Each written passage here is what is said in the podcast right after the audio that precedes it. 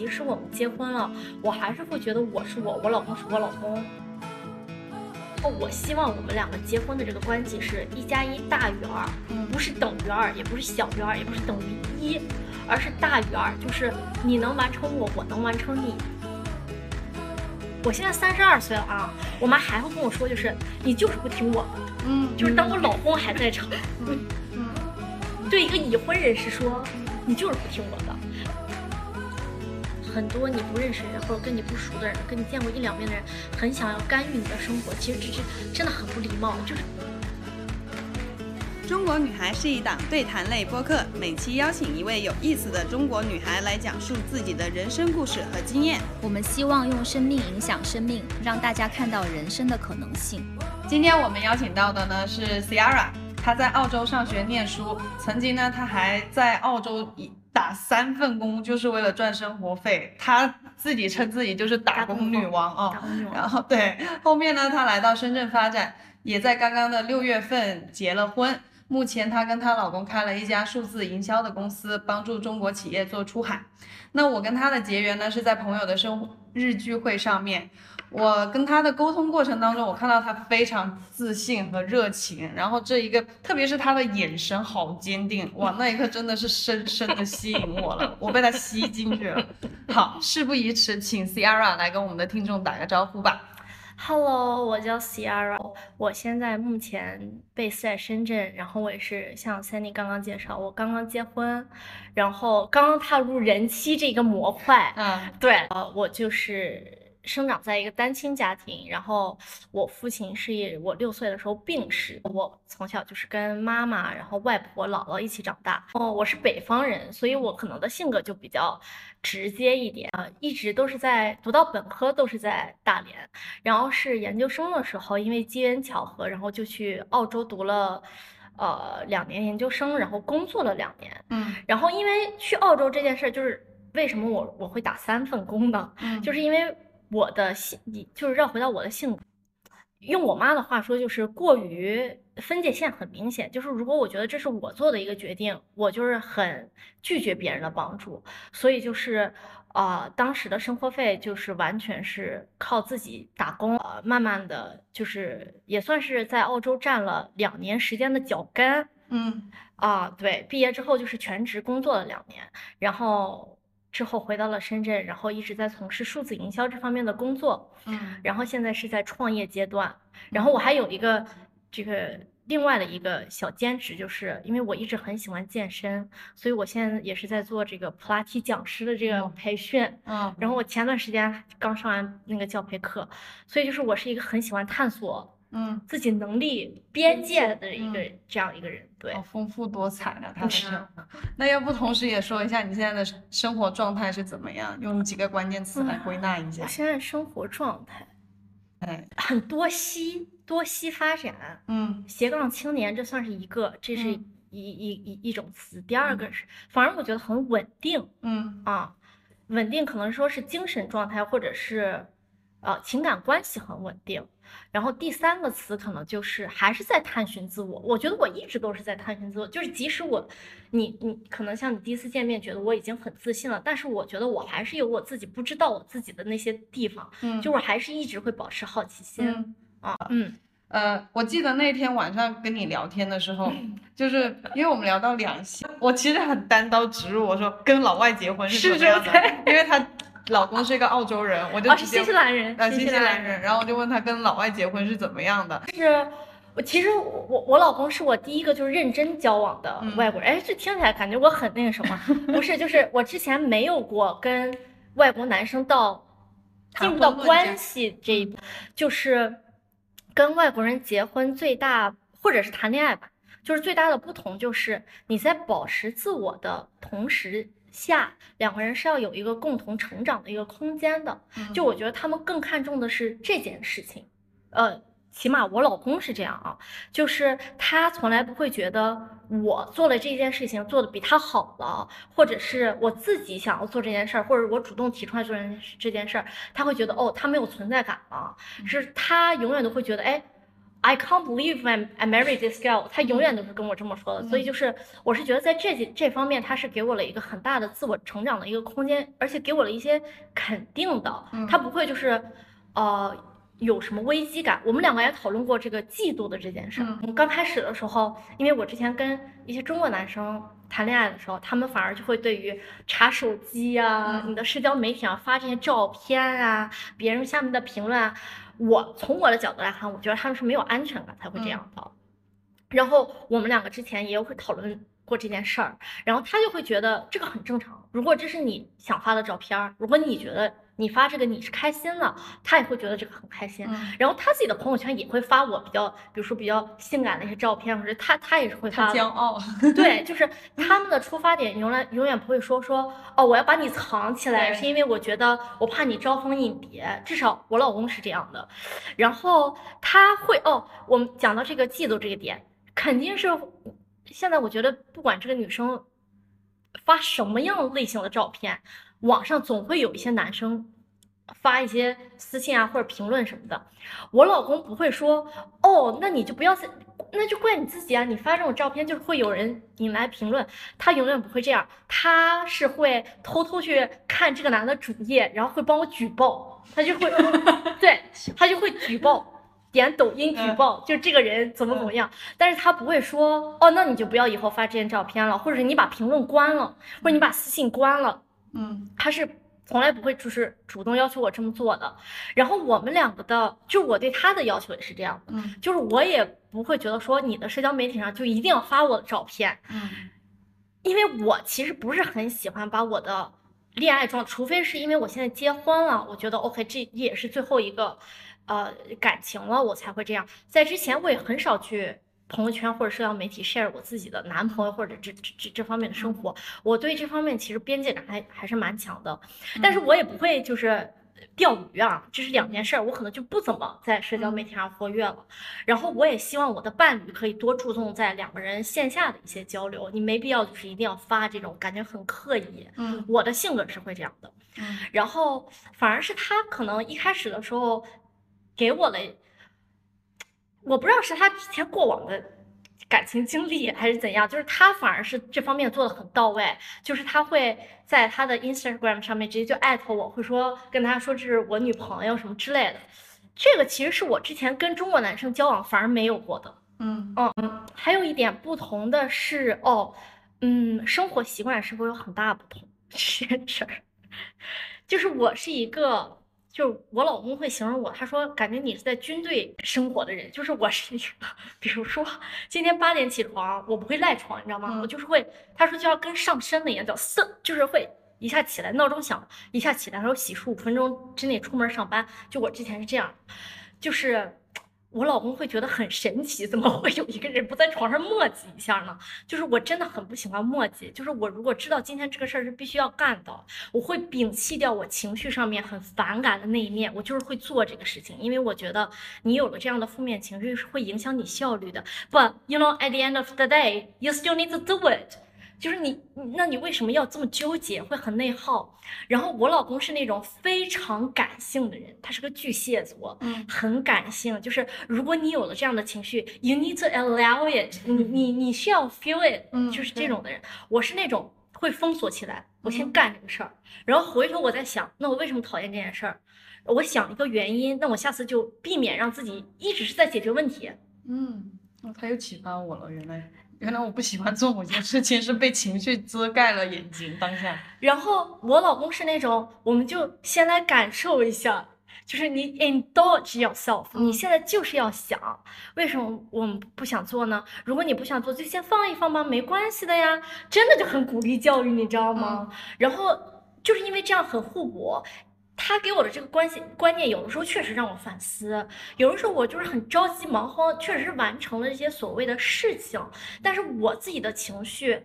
并没有得到一个满足，然后等到这些事情堆积到了一定程度的时候，我是会有一段时间非常厌倦社交，就是嗯。我就是想要在家里待着，然后我也不是讨厌身边的人，我就是不想说话了。嗯。然后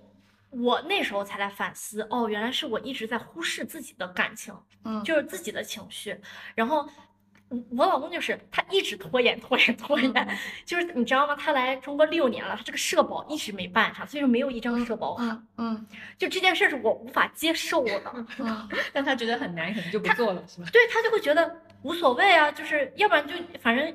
对他们来说，中国看病也不贵，嗯，对，然后再加上哇，身体也是真的好，没有去过一次医院，然后他就觉得这个事儿没必要啊，买药都能买得到啊，就是他就觉得这个不紧要，嗯但是对于我来说，就好像这是一个 list。这是就是在 list 上的一个东西，我就是需要做它，把它完成好了，我心里就有一种快感。但是你确实要问我，这个东西就是这么必要吗？就是可能我也说不出来个一二三，因为我现在自己创业了，也没有再交社保，嗯然后也挺无所谓的。所以婚姻就是就像就双方是各自的面的镜子嘛。是的就是你，而且你很难找到，因为你在虽然朋友也可以做你镜子，但没有办法这么 close。没有这个办法，而且即使是朋友，我永远都会有一种感觉，就是每个人都是有自己的想法，就是你还是要尊重你朋友，就我会听他的想法，但是我不会那么快的 adapted。嗯但是因为他是你的伴侣，你每天看他，他对你的影响是像水一样渗进来的。其实我之前一直跟你说，就即使我们结婚了，我还是会觉得我是我，我老公是我老公，就只是可能会在一些小的事情的方面，我们会有一些交融或者是一些磨合，但是是在涉及一些自我呃决定或者自我喜。就是我就是想做这件事儿，是为了我自己的个人成长。他做这件事儿就为了他个人成长的时候，我还是觉得给大家很大的一部分的空间。我觉得我没有必必要去干涉你，嗯只要你做这件事儿不违背我们两性关系的那个底线，嗯我觉得就是每件事儿都是好商量的。嗯然后我也是很期望对方是这样来对待我的，所以说我其实我这次回家跟我妈也就是讨论了，我跟我妈会这样很、嗯很深入讨论两性嗯关系，是因为我妈妈现在也有一个稳定的男朋友，然后我就发现就是大家对于感情的这个。呃，取舍和重视的这几点确实是很不一样了。我妈妈是反而是很喜欢那种，就是这个男生可以从理性、感性各个角度可以去照顾到他，就他是他觉得我不需要想那么多，就是你就是告诉我或者你给到我，他就会很开心，因为他觉得这是他被重视的方式。嗯我反而会是觉得不要，你要给我一个很大空白的东西，让我自己去填，这才是我觉得我被重视的方式。就是到这一点，我才觉得哦，大家真的是对于伴侣的期望和对于这个关系是不是稳定的那个定义都不一样了。因为我觉得我要是在我妈那种关系中，我觉得是一个很 toxic 的关系，然后我妈会觉得反而觉得很享受嗯，很想对小公主，但她真的会觉得她被优待了。然后我真的把我自己设身处地想的那，我会觉得很窒息，啊、然后所以我现在就是觉得，好像并不是有真的一个对或错，我们不谈那种对或错啊，比如说家暴或者是 PUA，对，就那个涉及底线的，我们不谈那种关系，好像这个关系没有一个固定的对和错的一个形态对，只是它有没有符合你对这个关系的需求而已。然后我我我我自从有了这样的一个想法之后，我身边朋友来跟我就是比如说问这个感，就是啊跟男朋友女朋友吵架，来跟我咨询的时候，我都觉得没有之前我会觉得哦什么劝分不劝和，劝和不劝分，我觉得我现在是一个非常中立的态度，我就是还是会想要问他，那你想要的是什么？其实最根本的就是你想要的是什么，然后你的这个关系有没有给到你想要的这个东西的百分之八十，然后你有没有这百分之二十的希望，就是你这你这个关系还可以持续供给你。如果是符合了这个标准的话，它就是一个对你来说健康的关系。但是当然了，言语上的一些暴力沟通，或者是肢体上一些暴力沟通，我们是不允许的。但是就是比如说，像是我们现在。我我最近觉得特别有意思的一个点是爹系男友嘛，嗯就是这个男生就真的是那种比较说教类的，嗯然后就是会把你安排的很好。但是其实我以前会觉得哇好窒息，这就是有毒的。但我现在真的仔细想想，有些女孩就是希望这种关系而，且他也需要这种关系。她就是需要的。其实这两方是在滋养对方的。嗯我觉得只要不要触碰到一定呃底线，就是他完全操控了你的生活。嗯我是觉得呃有何不可呢？其实这是就是适合他们的嗯关系，没必要去诟病。嗯呃，然后像我们这种关系，反而对另外一种人来说，哦，你们两个这么自主，那你们有那个精神上的共鸣吗？嗯你们都不管对方，其实我们没有不管对方，嗯我只是远远的看着他，哎，我觉得他可以哦，但是如果我觉得他现在是需要我的时候，我会嗯很直接的冲进去，嗯履行我这个伴侣的职责的，嗯并不是说我们两个就是啊井水不犯河水，那也太冷冰了。嗯反而觉得，我觉得我们俩的关关系是，我们两个都很舒服的，嗯就是他有他自己的空间，我有我自己的空间，但是两个人都共处在一个空间的时候，反而会很自在。嗯因为我最近就是也在剪 vlog，然后我们之前经常出去玩，我就发现我们两个会有大空白的不讲话的时间。嗯就是比如说，我们就看这个景色，或者就是在车里，或者怎么样，我们俩是其实很少有对话的。就我们的对话可能就在睡前，或者看了一个东西，让我觉得，哎，这个东西你怎么想？对，是是这样的一个对话。然后我就发现，哎，我们两个怎么都不说话呀？然后我会考虑说，这个东西剪出去，别人是不是会觉得我们两个就是生活中就是毫无沟通啊？但是其实后来我想想，根本不是。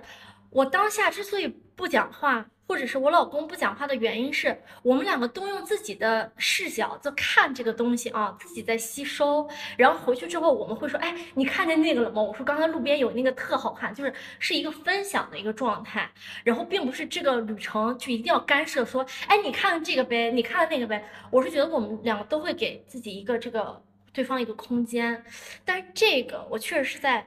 我后来又反思了一下，我在跟中国男朋友呃交往的时候，整个旅程都很忙，你知道吗？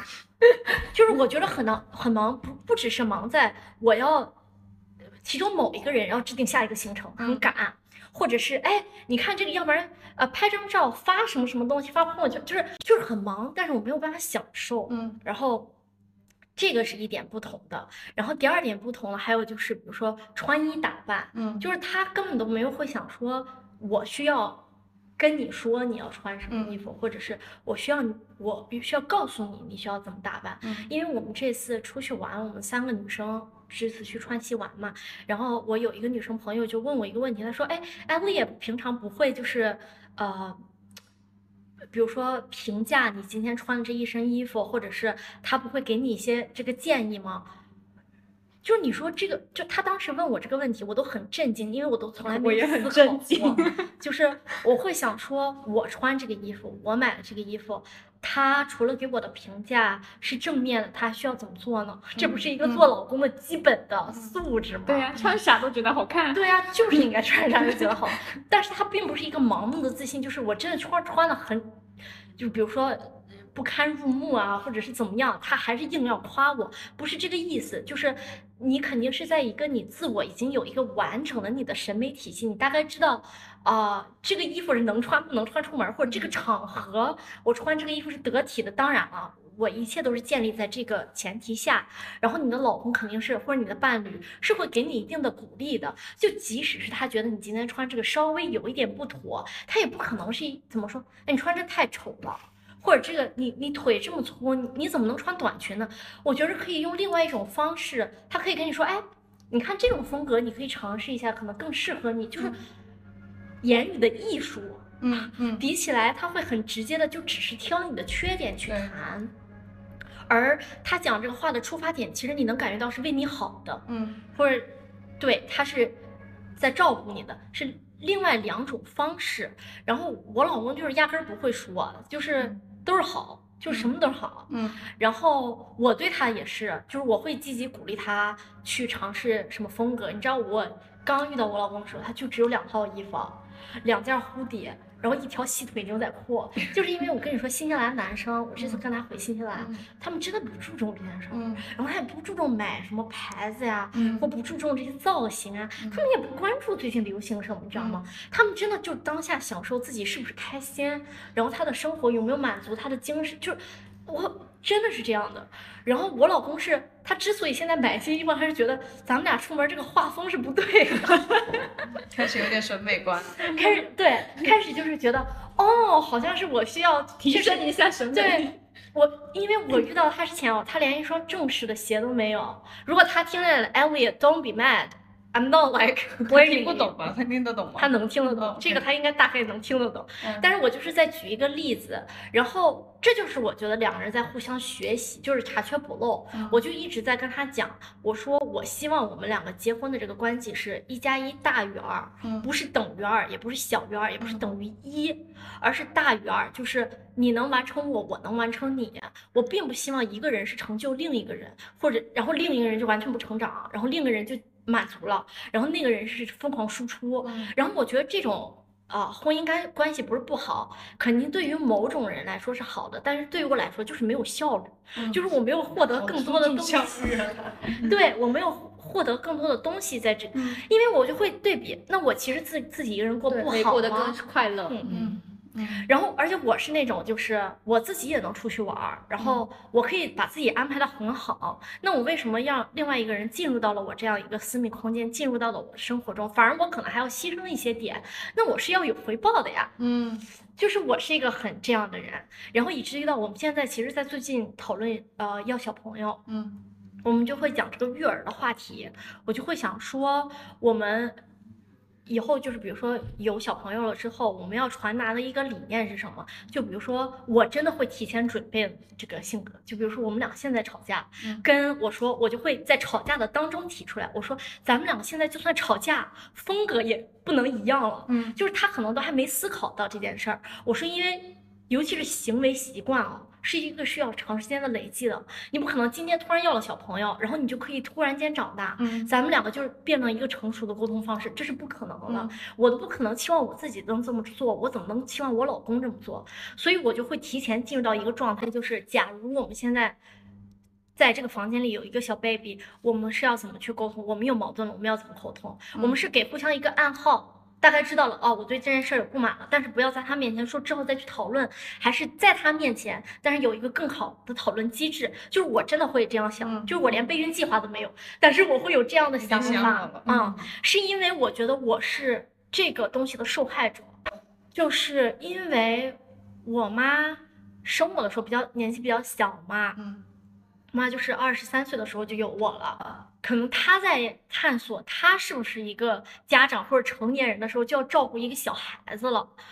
所以我长大之后跟我妈真是和解了的时候，我就会想说，也是我有段时间其实有去看心理咨询师。其实我去看心理咨询师不是咨询我跟我老公的关系，反而是我跟我原生家庭的关系。就是我的心理咨咨询师就会跟我讲一句话，他说：“Sierra，你要想一个问题，就是你妈妈在你妈妈是你妈妈的这个同时，她是。”叉叉叉，就是我告诉了我妈，我看她我妈妈的名字，她说她也是同时是叉叉叉，就是她也是一个个体，对他经历的这些东西和你经历的这些东西是完完全全不一样的，而且你不能去横向比较哦。你可能会觉得，哎，那我有一些朋友，他的妈妈就很开明，对他们的经历就又都是不一样的。是的，所以就是说，你如果用这个标准去跟他去沟通，就像是你现在体会着他跟你沟通的方式，因为他也没懂你，那你也没做到你懂他，两个人一直在鬼打墙，所以就是没有一个人能把这个防备卸下来的时候，你这场战争一直是一个没有硝烟的战争，没有人是一个赢家，反而是他说他就会建议我说，那为什么你不自己先卸下这个防防备？其实你就赢了。你用这个想法来说，你就是赢了，因为你试着进入到他的那个世界里。试着去理解他，用他的沟通方式跟他沟通，说不定他也会变软，或者是他说不定会理解你。就即使他 at the end of the day 他没有理解你，doesn't matter，因为你已经获得了另外一个视角，另外一个 perspective。你在想，比如说他在用一些比较刻薄的话在想你的时候，你反而可以安慰你自己，就是，哇，可能是他之前就是经历了这么多，对，他的表达方式就是这样的，我可以屏蔽掉这个东西，因为我想要的表达方式是另一种，我在他身上找不到，well，那就只是找不到，那就不要找了，找到你另外能找到的那个渠道和沟通方式去找到就好了，不要就是这么一直较真，一直较真，你们两个关系是不会有任何改善的，嗯，而且很可能是最后你就会继承他的那套模式，你就会变成他的，对你就会变成他那个因为你下意识的时候，你在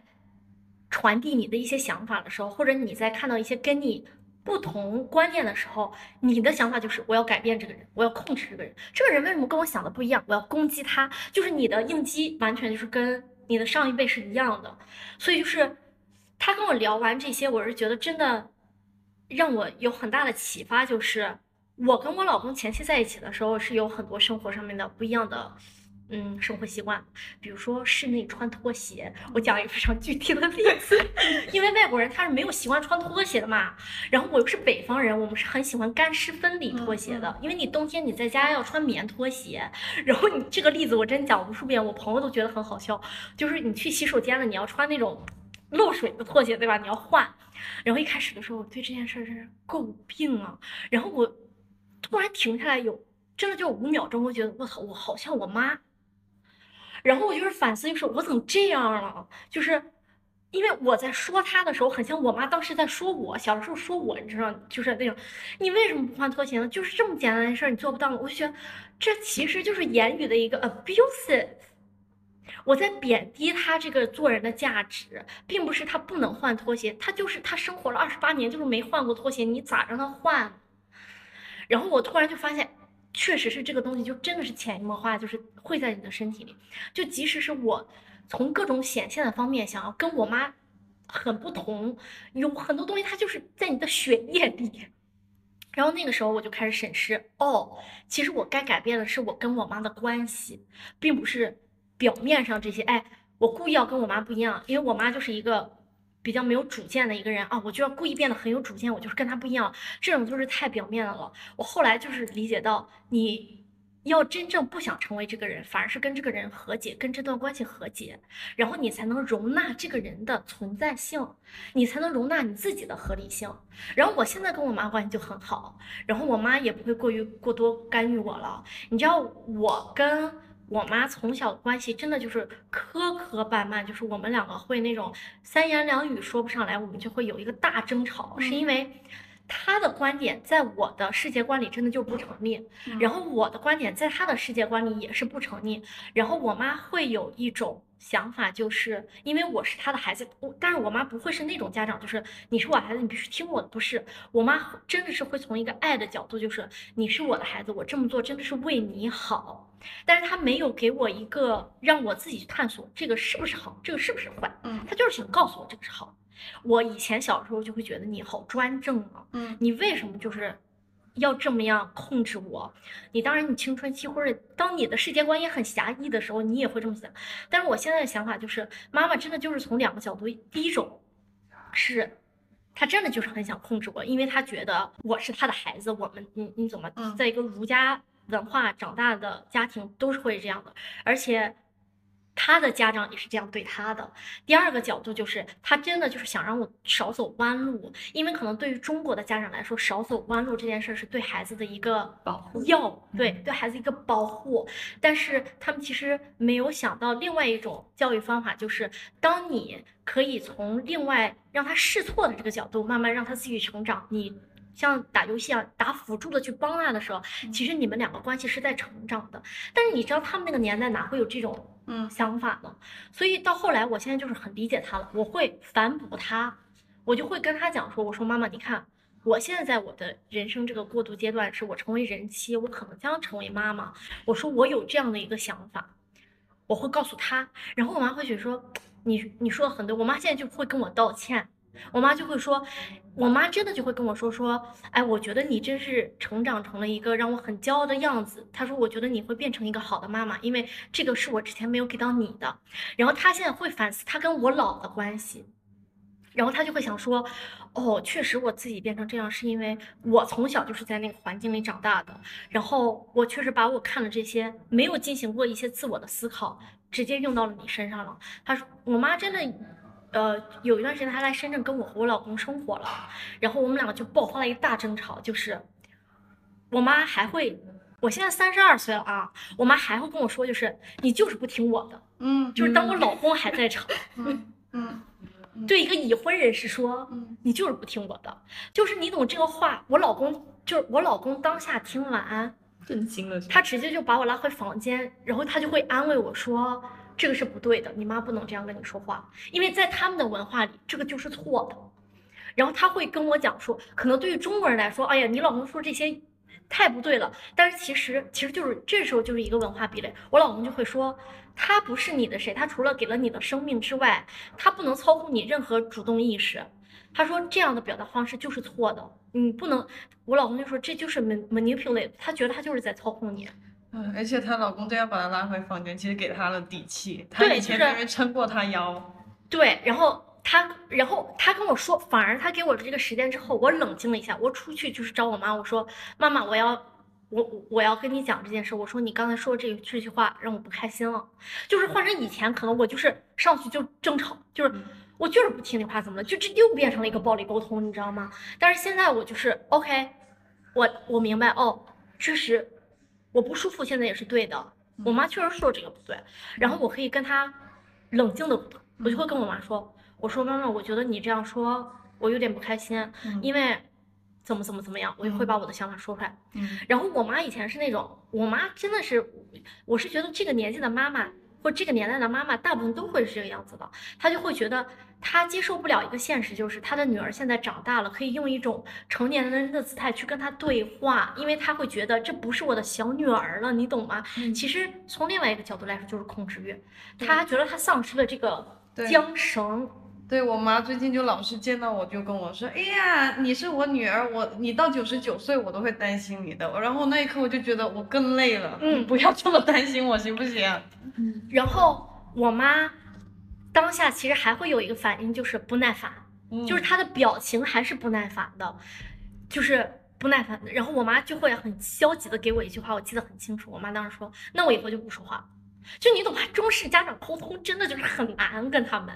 然后我当时，我以前换成我以前，我就会没有耐心，我会大又会大争吵。我就说，我就会想说，我是一个小辈，我来主动跟你想要有效沟通，你作为一个妈妈，为什么就不能呢？为什么不能强迫你自己听一下我的想法呢？但我这次我又忍了。然后我就我就说，我说妈妈，如果你这是我们两个一直是这样，就是说气话或情绪上的话，我们两个永远不能修复我们之间的关系。然后当时我记得特别清楚，我妈还在拖地，然后我就把我们两个在的那个房间的门关上了，然后我就把他拖把拿到旁边，我说咱们两个现在就是什么都不要干，我今天就是想要把这个问题说到底。我也不是就是跟你较真，或者我我不是现在就是把你放到这个地步，让你跟我正面就是硬刚这件事情，我就是想要跟你说，你这样说话跟我的语气已经持续到三十多年了，我真的没有办法在之后的日子里很平和的跟这件事情相处，我不想要有更多的激烈冲突发生。如果以后我有小孩，我带着我的孩子去你家，你是不是也会跟我说这样？那我的孩子要怎么看我？然后。哦，我妈那个时候可能不知道，可能说到这件事的时候达到她的点了，然后我们两个就真的是有一个很平等的坐下来的沟通。然后我记得特别清楚，我们两个沟通完之后，我打开门，我还下楼去做饭了，然后我妈就回的房间，然后我妈就给我发了很长的一段微信，然后她就是自己也也进行了一些反思，然后就会跟我讲说，她确实是不应该这样，但是她有的时候她真的控制不住这个情绪一下上来，你知道吧？尤其在家妈妈那个可能会有一点更年期，嗯他就说我控制不住这个荷尔蒙，然后我那个时候也会想说，OK，那我那这个我们也需要理解，嗯只是我觉得我们需要找到一个沟通的健康的机制，比如说我们五分钟都不要先对话，然后五分钟冷静完了，咱们俩再就事论事。慢慢的，我才跟我妈修复这个我们俩之间的关系。其实我跟我妈从小长到大，一直都是一个尖锐对峙的关系的。就即使很多时候我妈都是支持我的，就是我们俩的关系真是又爱又恨。嗯就是我妈确实不会说，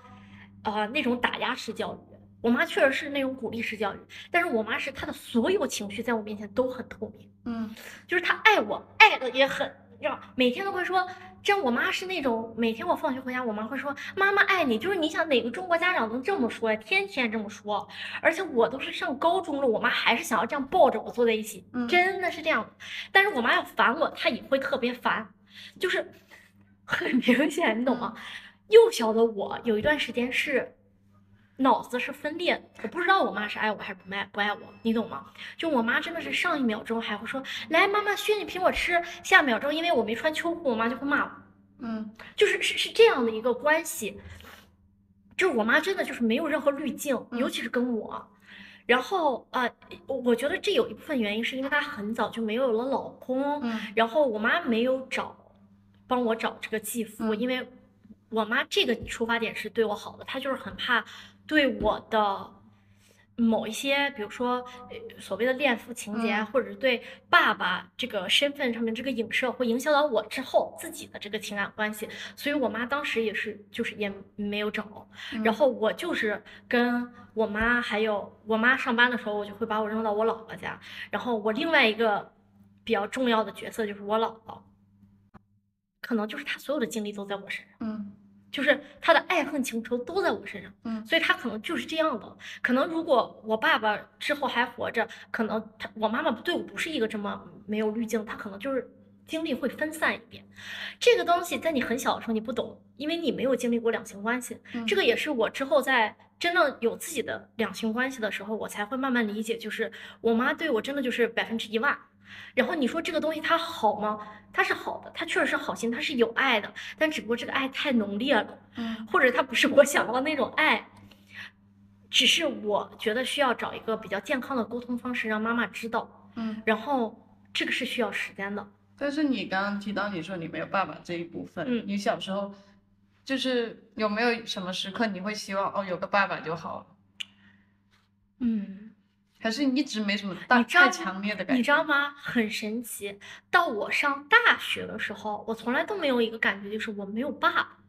就是因为我是因为我家是这样的，我。每天会见到我妈，然后每天会见到我姥我姥爷，在很小的时候，然后我姥爷是在我上初中的时候去世了，所以其实我们家女性力量很强，嗯就是真的是这样的。嗯然后我姥有三个女儿，就是我的呃小姨和二姨，然后她们每天都会来看，就是我们沟通是很密切的。然后我每天就会看见我，我是有很多长辈来给我不同维度的关怀的。然后我姥姥的性格跟我妈特别像，我的性格非常像我姥，就是我姥是一个非常独立女性的人，就是她是一个在四几年出生，但是，呃，她是一个独生女，嗯但是她是性格是那种，因为她以前是在机床厂上班，你知道那个时候的女性已经没有，可能东北就会比较早，就是女生也要上班，就是她是独自一个人抚养三个女儿，就是我姥爷回家就是你知道吧，回家一躺吃个饭，看看下象棋，然后她就会顾这些东西。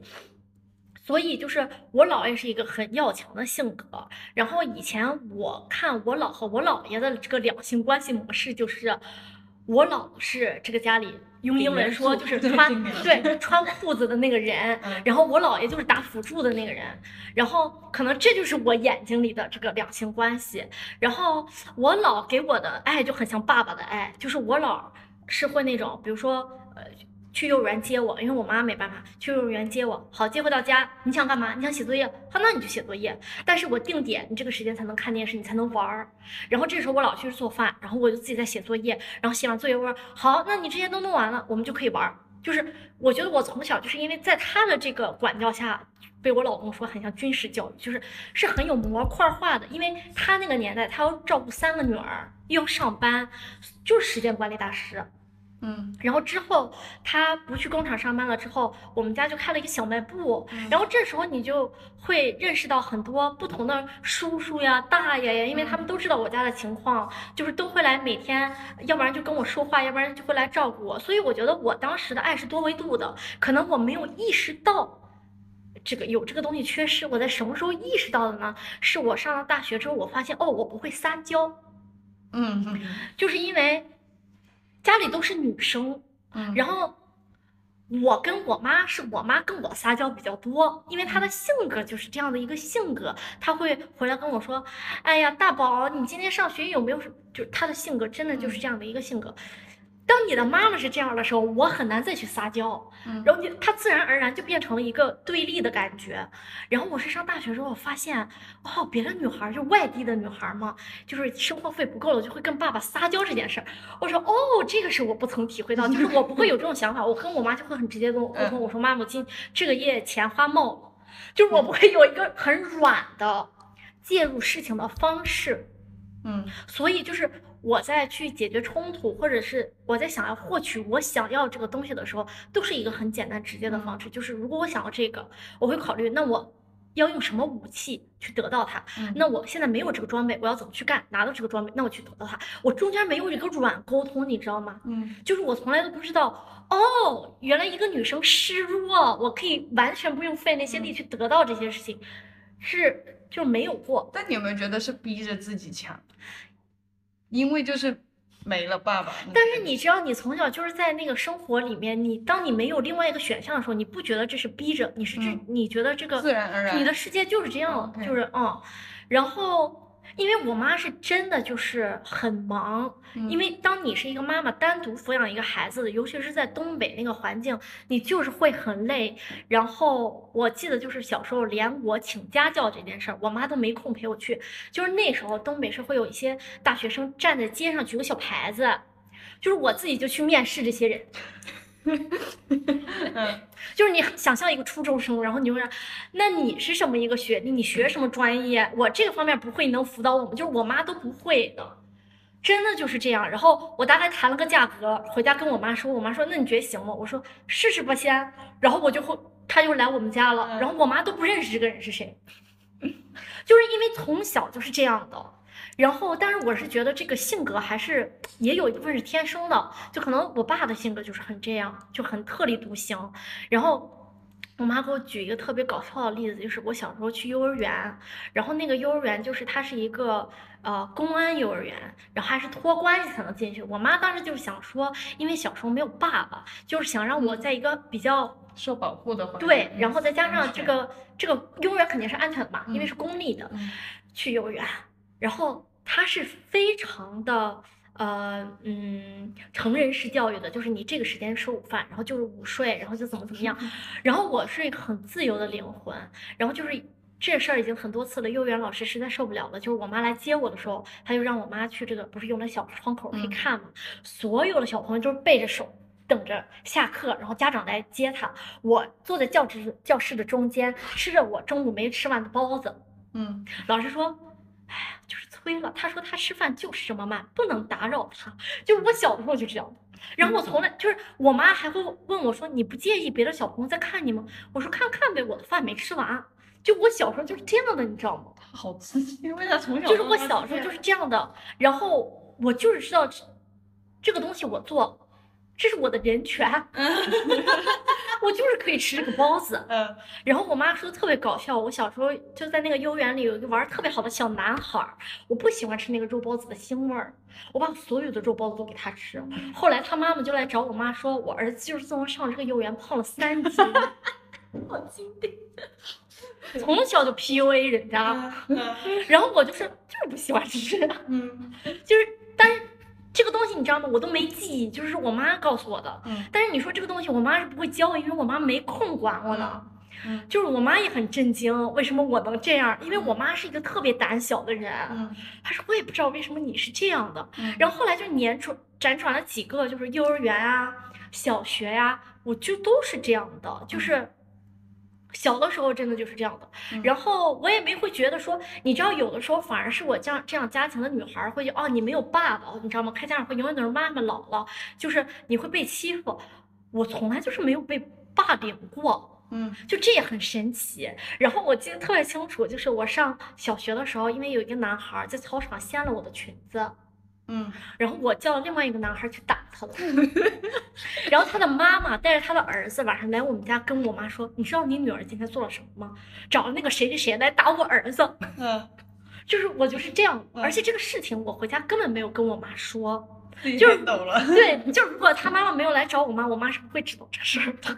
他从小到大就是把所有东西控制在自己手上，运是筹帷幄应该是。差不多是这种嗯感觉，因为我可，但是就是刚刚你这样说，可能是被逼的，因为可能潜意识我就觉得我妈也帮不了我，嗯，你懂吗？就是我这个事儿回家跟我妈说，哎，她是掀我裙子，我妈能说什么呢？我妈出来劝我，那你下次就是啊、怎么怎么样，或者下次妈妈给你穿裤子，因为我妈就是这样的人，嗯，她不能帮我什么，但是我可能我下软下来。对，就是我下意识的知道我穿裙这事儿没错，嗯错的就是他，我为什么不能穿裙子？别的小姑娘都穿裙子，为什么我不能穿？嗯所以就是我会有自己的方式去解决这件事儿，然后这个就是日积月累，就到了一个点，就是我的性格就是这样了。那回到你老公哦，就是你们也有计划要生孩子嗯这样子，你觉得你刚刚也提到一个 point，就是爹味男友这种，嗯就你对他身上有没有说期待过他会将来成为一个什么样的父亲？又或者是你有没有曾经把一些父亲的 fantasy 寄望在他身上？我觉得有的，就是小，就是百分之三十的还是有的。嗯我以前觉得我自己没有这方面所谓恋父情节，因为可能我理解这个词的时候有一点偏差。我之前理解恋父情节就是女孩喜欢找年纪比较大的男的，然后可能是这种外观啊，或者这些皮毛上的事情比较像爸爸那种。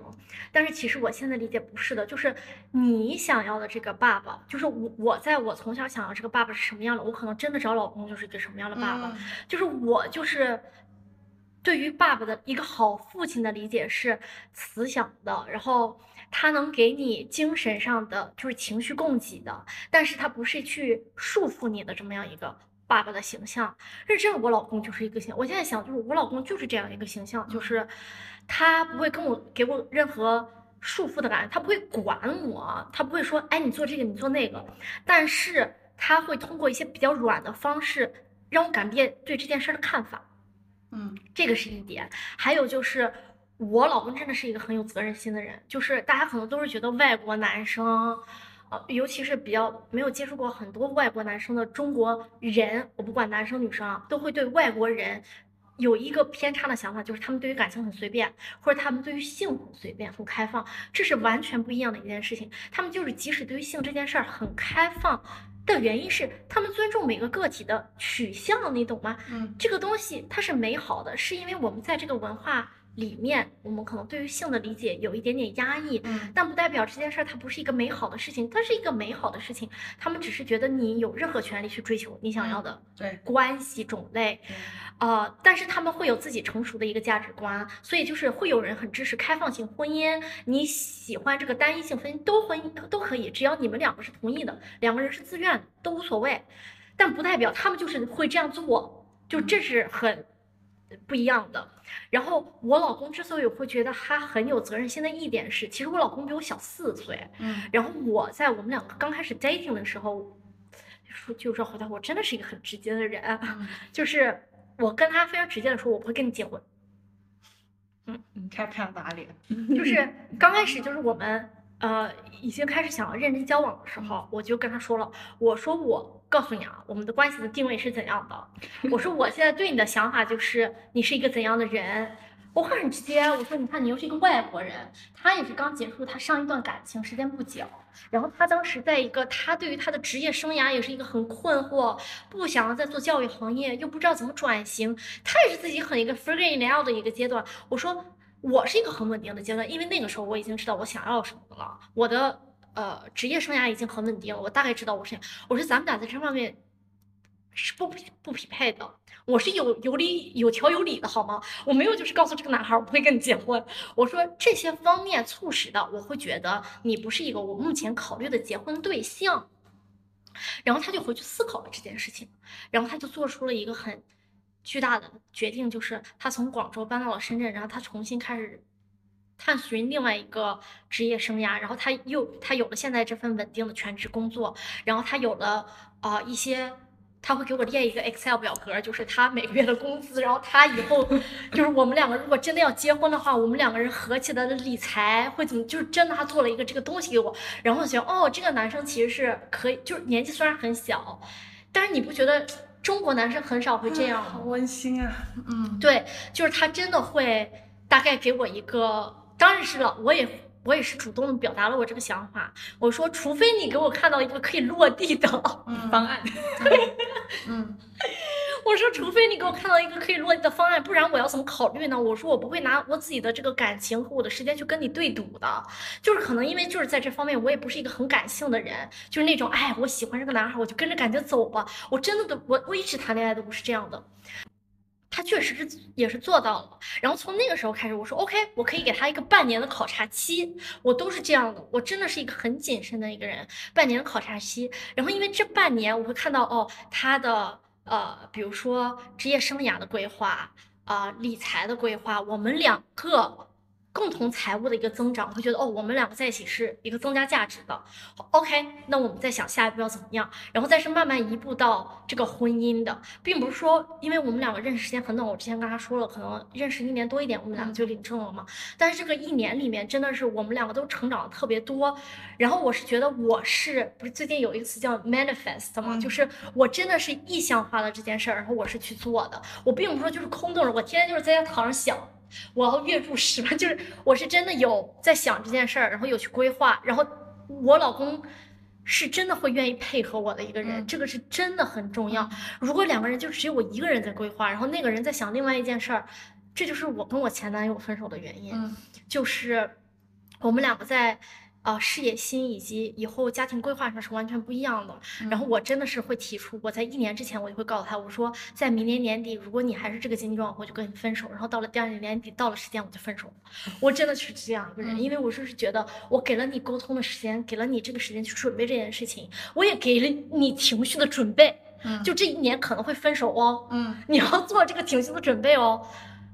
但可能他没想到我会真的就是这么干脆，嗯然后我当时就是就是分手了，嗯然后分手之后，我大概知道我自己想要什么，然后你想想，一年之后我结婚了，对啊。呀，我之前跟那个男朋友谈了三年，就是我来回国之后，这是我唯一的第一个就是男朋友，我再没有谈别人，就是持续了这么久，然后没有一个结尾，然后一年之后我结婚了，就是我自己也会觉得这个是一个质的一个转变，但是对的人就是不需要对。但是我后来有想说，为什么我跟一个人三年都没有办法达到我现在一年的量？就是这是告诫女孩儿的一点，就是不管这个男的情绪给了你多大的供给，或者每天都爱你，也都很专一，对你也很好。有的时候不是是不是现不现实啊？就尤其是在这样一个压力大的生活环境里，如果两个人的三观就是没有办法走到一起的话，很多事情是没有办法诗和远方去给嗯你解决了。对嗯，对我前几天也是出去 party 的时候，有个老外也是找了个重庆妹子，嗯他们谈了四年了，嗯然后是女生接近三十的门槛，然后嗯女生说家庭有家里有压力，让她结婚了，三十岁再不结没人要你了这种嗯话。后面这个男生呢，他是呃。匈牙利的人，然后他就当天，因为我男朋友也在嘛，嗯。他就说，哎呀，其实呢，呃，男生对于结婚这个东西没有太多想法的，嗯他只是觉得哦随便咯，如果刚好就刚好。然后，但他 point out 了一个很重要的点，很多东西两个人一起做的计划，他们原本是完全没有的。只有真正的说我要跟你结婚，我要跟你立一个契约的的时候，他才会想哦，那我们将来要去想收入的东西，我们的职业规划，我们一起在哪生活。因为这个匈牙利也是个老外嘛，老婆在重庆，然后他们要想着哦，一起在深圳生活呢，还是以后去香港？因为他说了一个东西，他说他去香港了之后，工资涨了六倍。嗯就嗯，这都是为了家庭去改变的东西。是的，是的，对，是的，以前都不想。就是你没有具象化一个概念，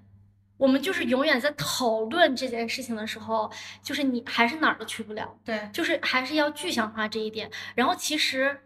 我我们两个在我们两个这个关系是我一直在推啊，我老公可能会觉得我讲这个话有点主观了，但是我真的觉得是我在具化具象化这个东西，是因为也有可能是因为我的沟通方式就是很直接，嗯就是我就是会直接说说，我给你倒推一下啊，我三十五岁想要要小孩，我们什么时候避孕，什么时候你该求我，就是我是会这样说的人，我并不会觉得哦，这个女生好掉价呀，或者我从来不会的，因为我就是觉得这是我想要的东西。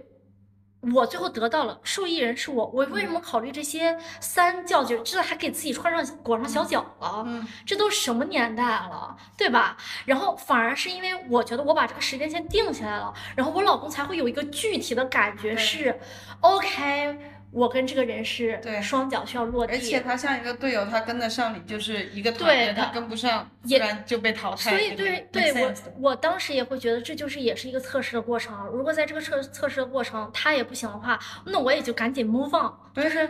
要不然我为什么要浪费我的时间在这儿？对所以就是我觉得很多女生要直接一点，尤其是哦跟外国人呃嗯交往，我不知道跟我觉得中国男生会更主动，中国的男生会直接一点，因为嗯他可能会觉得哦女生不要。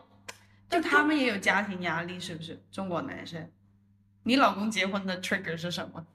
是被你说还是被他家人催？哎，都不是，是因为我们俩就是都是我们是同时决定的吧？就讨论了一个时间。嗯，也 我们看盘选的时间。哦，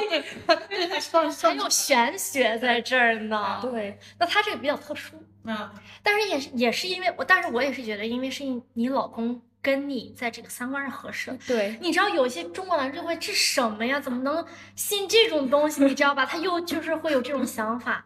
所以我是觉得，就就是队友真的就是三观这个东西是不是在同一个水平线上就是很重要。这个东西就是强扭的瓜不甜。但是我说这个是因为我是这种关系的受益者，我不能站到一个制高地说。哦，所有女孩都要找这样的关系，那得难死。对，嗯我觉得是很那得幸运，我真的是对我真的嗯是很幸运，我也很感激。但是我只能说一个反证法，就是当你在一个关系里，你觉得你没有你自己发声的空间的时候，这时候你要反思。嗯啊，只是这样。但是我并不是呼吁每个女孩，哎，这就是一个幸福婚姻的标本，你们都，我我觉得这也是错的。我觉得现在网上有很多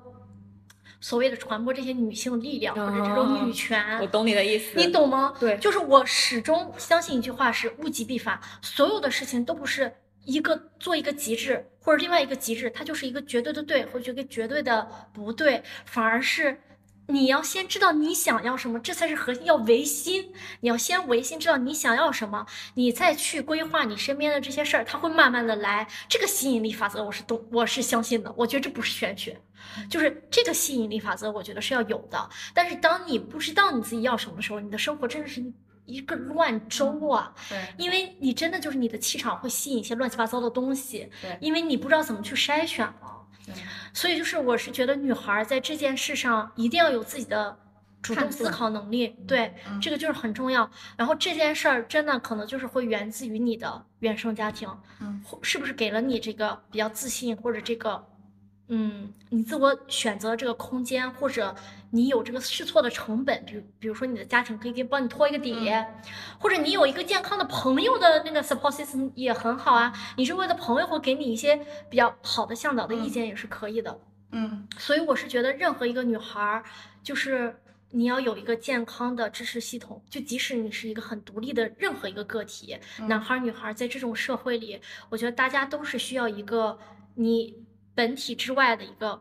健康的支持你的系统，不然你会很迷失。那如果真的有一个原生家庭嗯不好的女孩子这样子，她想踏出第一步，像你刚刚说，已经算是我觉得是已经走成熟了，嗯。你本人已经是算走成功的，你的价值观、你的思想都是很正面，你也不惧怕说走进嗯婚姻这些东西。但是如果处于一个原生家庭不好，还处于有点自怨自哀的这种状态，或者是说恐惧没有自己的能力走出来了，我真的觉得我？就是找专业的帮助。嗯我就是觉得 therapy 这件事情在中国真的是被忽视了好多。嗯也有可能是我们这个呃系统不成熟，大家总是把这个东西看成是一个什么情绪的问题啊，或者是精神的问题，根本都不是。在你你想想，这个东西为什么它是一个科学可以帮助你的东西，是因为这个心理咨询师，不管是他是从一个专业的呃学术角度，或者他看过这么多病例，他从一个非常客观第三者的角度，他会给你一个比较客观或者一个比较行之有效的方法。这个时候，它就是你的那个 support system，就是在你没有的时候，你需要一个假肢吧。这么说，咱们这个东西虽然不是一个你本体生出来的东西，但是你需要一个假肢，你才能站起来嘛，对吧？就是不要排斥这些东西，我还是觉得不要排斥这些东西。然后你试着跟这样的人去聊一下，然后把你的困惑说出来。你知道有一些人去看心理咨询师，他都不知道要咨询什么，嗯因为他不知道自己迷失在那儿。嗯就是你要把你自己变得透明，你要跟这个人讲你，他会通过他的经验和他的专业知识行对你。我之前听过一句话，就是没有逻辑就是逻辑，就是不是所有人都有一个很明晰的逻辑，他就是一个有逻辑的人。有一些人他就是一个比较感性的人，他是通过一个发散的方法去讲他自己的故事的时候，这就是他的逻辑。所以，心理咨询师的角色就是在于像我们这种没有这么多经验、没有看过这么多人的时候，他会理解有特别多不同形状的人的存在，然后他会用一个比较合理的方式去解决你的问题。所以我觉得就是踏出这一步去做一下心理心理咨询，我是觉得这个东西真的是挺必要的。那好，来到节目的尾声吧。我们其实最后有个问题就是，呃，这个节目会做三年，然后想请你就是给三年后自己的寄语。啊，这个好好啊。嗯 我想想啊，嗯三年，按照我自己现在的这个时间计划，我的孩子应该两岁。OK OK，我希望就是 第一个是我跟我老公的关系可以更成熟，就是我们看待对方的角度，或者是我看待他更像是一个独立的个体。我有时候觉得我还是没有把他当一个独立的个个体，就是我这方面也是在。就是学习嗯，就是我也要给这个人更多试错的空空间，呃，这件事儿是我希望在三年之后，我们两个都能到一个比较 peace 的状态，就是他做这件事儿，我立刻能想想到他的原因是什么，不论对错，我可以支持他，然后相对我也希望我老公可以这样对我，然后就是如果我真的有小孩，然后我的小孩是两岁。就是所有的事情按照我的 manifest 的东西来的话，我希望我的小孩可以在一个非常有爱，但是他又有自己独立自主选择自己想要的一个家庭氛围里长大。我不希望给他一些附加的一些枷锁，他可以开心的做做他自己。我真的就是希望我的小孩子可以开心的做他自己，自信的。呃我我和老公研究出来一个词，就是 quiet confidence，、就是他是一个自信的人，但他不需要 loud。嗯就是他知道自己想要的是什么，他只要是开心的就行了。然后我希望他把他这个能量也带给其他两岁的小朋友们，就是。两岁就带着使命感了。然后第三点就是我希望我我妈和我姥身体还是可以这么健康，然后我真的希望我姥可以看到，呃，我的孩子健康长大。嗯，我可以常回家就是看看我现在真的是没有办法经常回大连的家，然后他忙于自己的这个生活了，